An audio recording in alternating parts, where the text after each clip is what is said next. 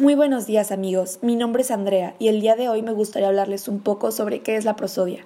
La prosodia es una parte de la gramática, la cual tiene la finalidad de poder enseñarnos a pronunciar de manera correcta las palabras. La prosodia está conformada por ciertas características, de las cuales daremos una breve explicación a continuación. Como número uno se encuentra el acento. El acento prosódico es la mayor intensidad con la que se pronuncia una sílaba de cada palabra. El volumen o intensidad.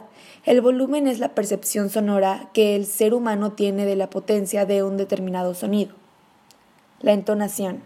Está relacionada básicamente con la percepción, a lo largo de un enunciado, de los cambios de frecuencias de vibración de las cuerdas vocales. El ritmo. El ritmo es un rasgo prosódico determinado por la distribución de acentos y de pausas, así como por los fenómenos de duración en general. El ritmo. La pausa.